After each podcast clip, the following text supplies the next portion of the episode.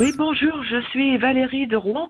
Je voulais savoir comment on pouvait faire pour les urgences dentaires. Je crois que les dentistes n'interviennent plus pour l'instant parce qu'ils attendent des protections euh, pour euh, pas euh, risquer d'être contaminés par le coronavirus. Merci, au revoir. Alors Jimmy, qu'est-ce qu'on peut répondre à Valérie? Effectivement, les cabinets dentaires sont fermés de- depuis le 18 mars. Donc euh, qu'est-ce qu'est-ce qu'on peut faire aujourd'hui?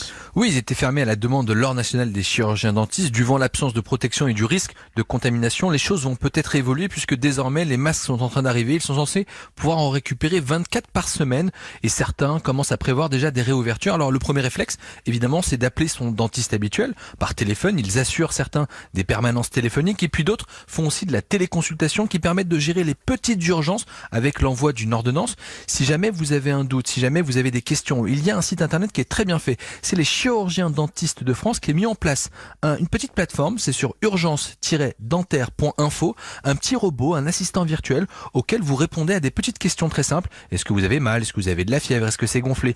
Et derrière, ça vous dit si votre état nécessite une consultation, si vous devez aller aux urgences stomato. Et puis à la fin, vous avez si besoin d'une consultation, un numéro de téléphone avec le en fonction de votre département. On peut aussi vous donner le numéro national qui a été mis en place, c'est le 09 705 00 205. Alors il n'y a pas de répondant physique. Le patient doit saisir les chiffres de son département pour un renvoi d'appel vers une plateforme de son département. Et là, un, dent- un dentiste répond et évalue. Enfin, il faut rappeler que les urgences dentaires, ce sont les douleurs dentaires, les saignements, les signes d'infection. Si vous avez cassé une couronne ou un problème de détartrage, sûr, il bah va oui. falloir attendre.